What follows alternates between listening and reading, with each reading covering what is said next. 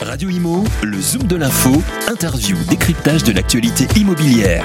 En partenariat avec Alila, leader du logement pour tous. Bonjour Jean-Marc Torlion. Bonjour. Vous allez bien? Très bien. Alors on va euh, dans un premier temps, si vous le voulez bien, euh, faire un petit peu le tour des résultats euh, liés à l'activité du secteur pour commencer. Euh, le niveau de, de confiance des Français est plutôt satisfaisant. Est-ce que ça vous étonne? Alors, on, l'a mesuré au mois de juin. Effectivement, au 29 juin, euh, il était à 101. Pour vous donner un ordre d'idée, au moment des Gilets jaunes, il était à 88 l'indice. Donc, euh, et euh, il est euh, 7 à 8 points de plus que l'année dernière à la même époque. Je pense que cet indice de confiance, il est lié euh, d'abord euh, au sentiment que l'on va sortir de cette pandémie avec euh, le vaccin, Oui. à une période estivale qui s'annonce finalement non confinée, et puis euh, incontestablement aussi parce que euh, les résultats économiques, en tout cas jusqu'à maintenant, sont plutôt probants. Euh, et euh, ça encourage à être euh, confiant. Voilà. Hum, D'ailleurs, cette enquête révèle que 58% des Français se disent favorables à l'achat d'un bien immobilier. Donc clairement, la conjoncture est plutôt favorable hein, pour ce type d'action. Alors, effectivement, 58% des Français nous disent c'est le moment d'acheter. C'est un petit peu moins qu'à la même qu'en 2019 à la même époque, mais ce qui est très important dans ce qu'on a dit également, c'est que 55% des Français disent c'est le bon moment de vendre. Oui. Et donc, quand on fait la différence entre ces deux pourcentages, on est sur un point d'équilibre exceptionnel. Hum. Et quand on euh, additionne ces deux pourcentages pour en tirer euh, euh, une moyenne d'activité, elle est aussi forte que celle de 2019. Et c'est intéressant aussi parce que c'est conforté par le fait que les secondo-accédants sont très présents sur le marché. Oui, Et ces secondo-accédants, ils se disent, je vends et je rachète. Hum, Donc ça veut dire que la crise a retardé certains projets, mais ne les a pas remis en cause. Absolument. Très bien.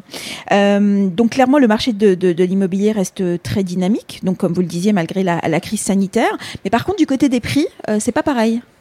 Alors ça dépend de quel point de vue on se place. Alors Évidemment, parce que euh, euh, il y a en fait euh, plutôt une dynamique à la hausse des prix, si on veut Oui. le voir comme ça. Euh, euh, c'est vrai que c'est pas forcément euh, une nouvelle euh, qui est intéressante sur le plan de l'activité, parce qu'elle pourrait bloquer un certain nombre de nos acquéreurs. Mais ce que nous constatons aujourd'hui, c'est que cette dynamique de prix, elle s'applique à des territoires qui avaient euh, connu euh, une très grande sagesse, voire une baisse de prix. Mm. Et c'est ça qui est très intéressant dans ce qu'on a euh, annoncé ce matin, c'est que dans les villes moyennes, dans- entre la 11e et la 50e ville de France, la hausse des prix, elle est de 7,2%. Elle est deux fois supérieure à celle que l'on constate dans les dix premières villes de France, sachant que Paris a baissé de 0,9%. Et autre phénomène qui est très intéressant, c'est que dans les 28 000 communes rurales de France, oui. dont les prix n'avaient cessé de chuter depuis 10 ans, pour la première fois, on a une inflexion à la hausse de plus 2,4%. Ce qui est d'ailleurs conforté par euh, le sondage que l'on a fait sur euh, où allaient les acquéreurs aujourd'hui, où achetaient-ils. Donc euh, cette inflexion-là, elle est intéressante et elle démontre que sans doute on va vers euh, un rééquilibrage, Mm. peut-être, euh, des résidences principales ou du choix du lieu de résidence principale des Français. Hum, L'achat des maisons a aussi augmenté. Est-ce que c'est un besoin euh, de prendre l'air avec un espace beaucoup plus important pour les Français? 55% des Français sont logés dans des maisons. Eh oui. 64% de nos Fran- des Français nous disent c'est dans une maison que je veux vivre. Et effectivement, quand on regarde les ventes, c'est 3 points de plus euh, depuis euh, depuis six mois. Donc euh, la maison reste effectivement euh, le domaine privilégié, mais c'est corrélé au fait qu'on veut aller dans une ville moyenne ou on veut aller en zone rurale. En zone rurale en général, c'est pour être euh, dans une maison. Donc euh, au moment où on veut lutter contre l'artificialisation des sols, ce qui en soi peut être louable, n'oublions pas que les Français veulent être en individuel. Alors il y a aussi le, taux d'intérêt hein, sur les euh, crédits euh, immobiliers qui affiche euh, clairement un taux historique, des taux historiques. Est-ce que vous avez la sensation que ça va changer? Et est-ce que ça a changé quelque chose justement dans, le, parcours immobilier des Français? Alors le taux d'intérêt historique, historiquement bas, Oui. à 1,11%, effectivement, pour une durée d'endettement moyenne de 254 mois. Oui, ça change. Pourquoi? Parce que euh, ça participe grandement de la solvabilisation, c'est-à-dire du pouvoir d'achat des Français. Et entre l'effet taux et l'effet euh, revenu, finalement, le- l'effet revenu de nos acquéreurs, eh bien, euh, l'effet prix est gommé, voire largement gommé dans certaines zones. Donc, ça a accentué ce pouvoir d'achat. Et puis, euh, l'argent pas cher, ben, ça incite à emprunter euh, sur la plus longue durée. Mm. Il y a aussi l'exode urbain hein, qui a été abordé aussi euh, euh, justement dans le cadre de cette enquête. Est-ce que la crise, est-ce qu'elle a accéléré le phénomène? Est-ce que vous avez la sensation que le phénomène est vraiment réel? Ben, On a un certain nombre d'éléments objectifs pour dire que oui. Comme je vous l'ai dit, l'inversion de la courbe des prix en zone rurale et dans les villes moyennes. Premier élément. Mm. Le deuxième élément, on a analysé l'évolution de l'offre disponible sur les sites Internet. En six mois, l'offre disponible sur les sites Internet en zone rurale a baissé de 32% elle a baissé euh, de quasiment 15% pour les, villes moyennes, alors qu'elle n'a baissé que de 9% ou de 3% dans les autres villes. Et puis, on a euh, euh, interrogé les Français sur où avez-vous acheté finalement? Et 22% nous disent nous avons acheté dans des villes plus petites mmh. ou dans des zones différentes que celles que nous habitions auparavant. Et sur ces 22% de Français, 13% ont acheté en zone rurale et euh, les 9% restants ont acheté dans des villes euh, plus petites que celles qu'ils occupent. Et donc, c'est quand même 200 000 transactions au fond. Donc, on voit bien qu'il y a un mouvement plutôt favorable vers euh, la villégiature, enfin en tout cas vers euh, euh, la campagne et, oui. et, la petite ville. Il y a aussi des villes qui ont été dopées comme Saint-Étienne, très étonnant. comment vous ah, expliquez justement le cas de Saint-Étienne qui a explosé justement à ce niveau-là? Alors Saint-Étienne est intéressante parce que effectivement c'est une ville qui était très peu chère, hein. on, vendait jusqu'à 800 euros du mètre carré, prix moyen de l'ordre de 1200 euros du mètre carré. C'est quand même une grande capitale, c'était une grande capitale industrielle il en reste quelque chose naturellement. Et Saint-Etienne a des infrastructures. Et au fond, Saint-Etienne est à 40 km de Lyon. Et euh, c'est l'arrière-marché lyonnais qui est en train de se mm. dessiner certainement, même si ça peut ne pas faire plaisir aux Stéphanois. Et, euh, et Saint-Etienne est en train d'intéresser aussi beaucoup les investisseurs. Et je pense qu'on est sur aussi une dynamique économique. Mm. J'aimerais qu'on on évoque avec vous euh, aussi le, le, DPE. Et donc il y a eu l'ancien et le nouveau.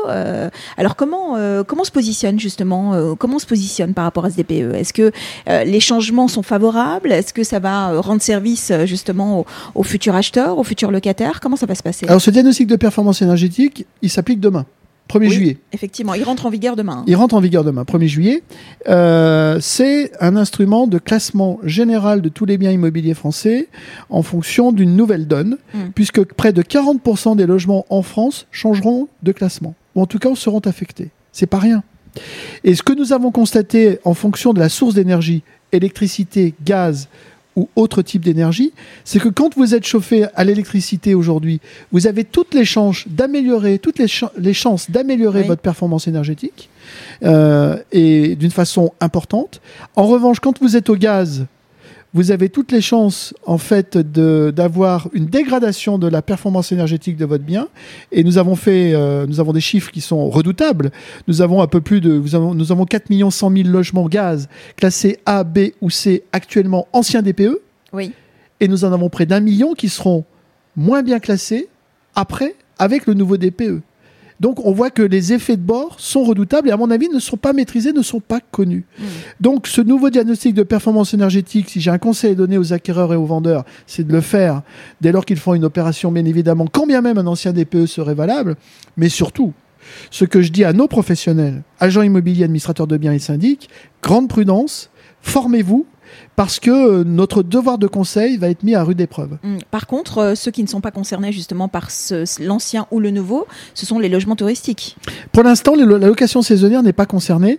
Il y a un vrai enjeu sur la location saisonnière. Et ça, c'est scandaleux selon vous ou est-ce que euh, c'est scandaleux C'est surtout que je ne voudrais pas, au travers de la location touristique ou, de la location dite de courte durée, c'est surtout celle-ci qui m'intéresse, que finalement les gens qui n'ont pas rénové se louent sur Airbnb. Voilà. Ensuite, la location touristique, pour moi, euh, c'est le parent pauvre aujourd'hui de la du prisme de, de nos hommes politiques.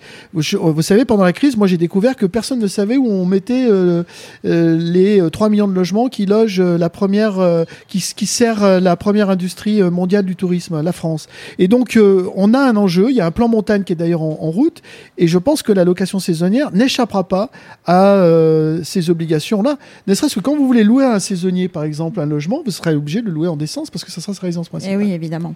Euh, donc pour vous, clairement, l'immobilier démontre euh, sa résilience de façon globale si on peut résumer en tout cas les résultats de, cette enquête dans sa globalité? Moi je dirais quatre points. Premier point, effectivement, euh, une, exceptionnelle vitalité en prix et en volume. Deuxième point, euh, une réallocation, on le sent bien, de la demande qui se dirige vers les villes moyennes et les zones rurales, c'est certain maintenant, avec euh, des soldes migratoires euh, qui sont très positifs dans l'ouest de la France, au pied des Pyrénées et dans le sud de la France. Un diagnostic de performance énergétique qui va rebattre euh, les cartes en termes je peux louer, je ne peux pas louer, et euh, un enjeu sur peut-être une valeur verte et une grosse crainte sur le parc privé locatif et ce que vont faire nos bailleurs avec une crainte sur le désinvestissement et l'impossibilité de tenir euh, les obligations qui se profilent à l'horizon et donc il faut les accompagner. Dernière question, Jean-Marc Torolion. Euh, la campagne présidentielle de 2022 se profile.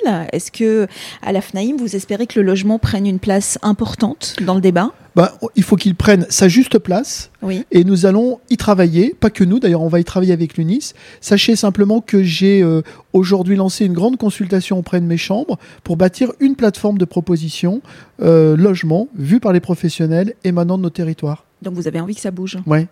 Merci beaucoup, Jean-Marc. Merci à vous, À bientôt. à bientôt. Radio Imo, le Zoom de l'info, interview, décryptage de l'actualité immobilière. En partenariat avec Alila, leader du logement pour tous.